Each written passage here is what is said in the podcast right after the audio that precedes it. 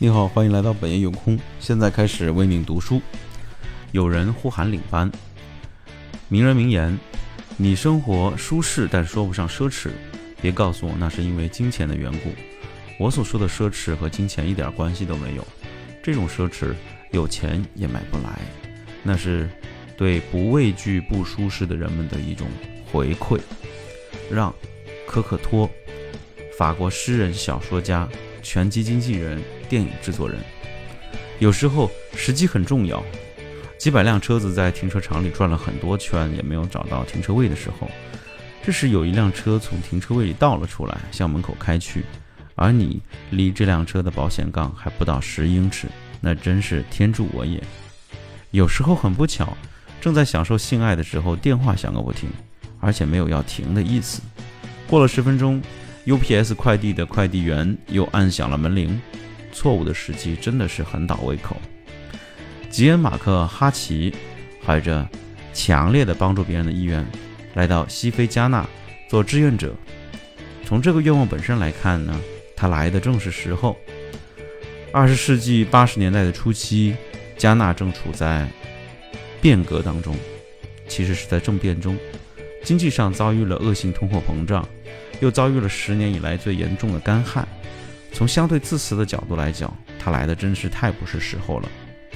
他同时也没有料到，当地的食物供应也已经乱套了，面包和干净的水已经被视为奢侈品，无法供应。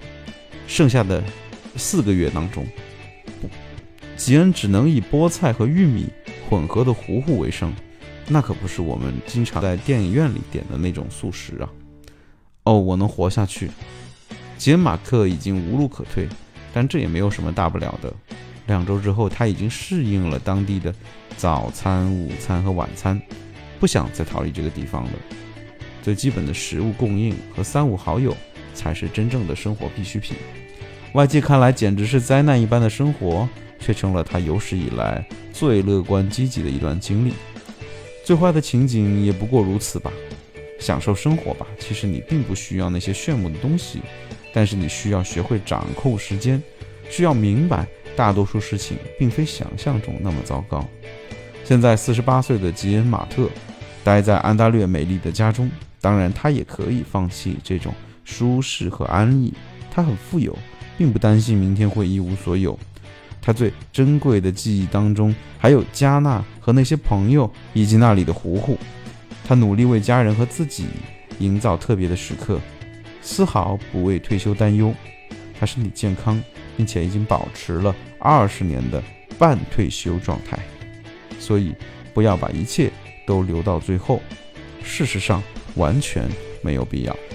好的，今天就到这里，非常感谢你的收听，我们下次再见喽，拜拜。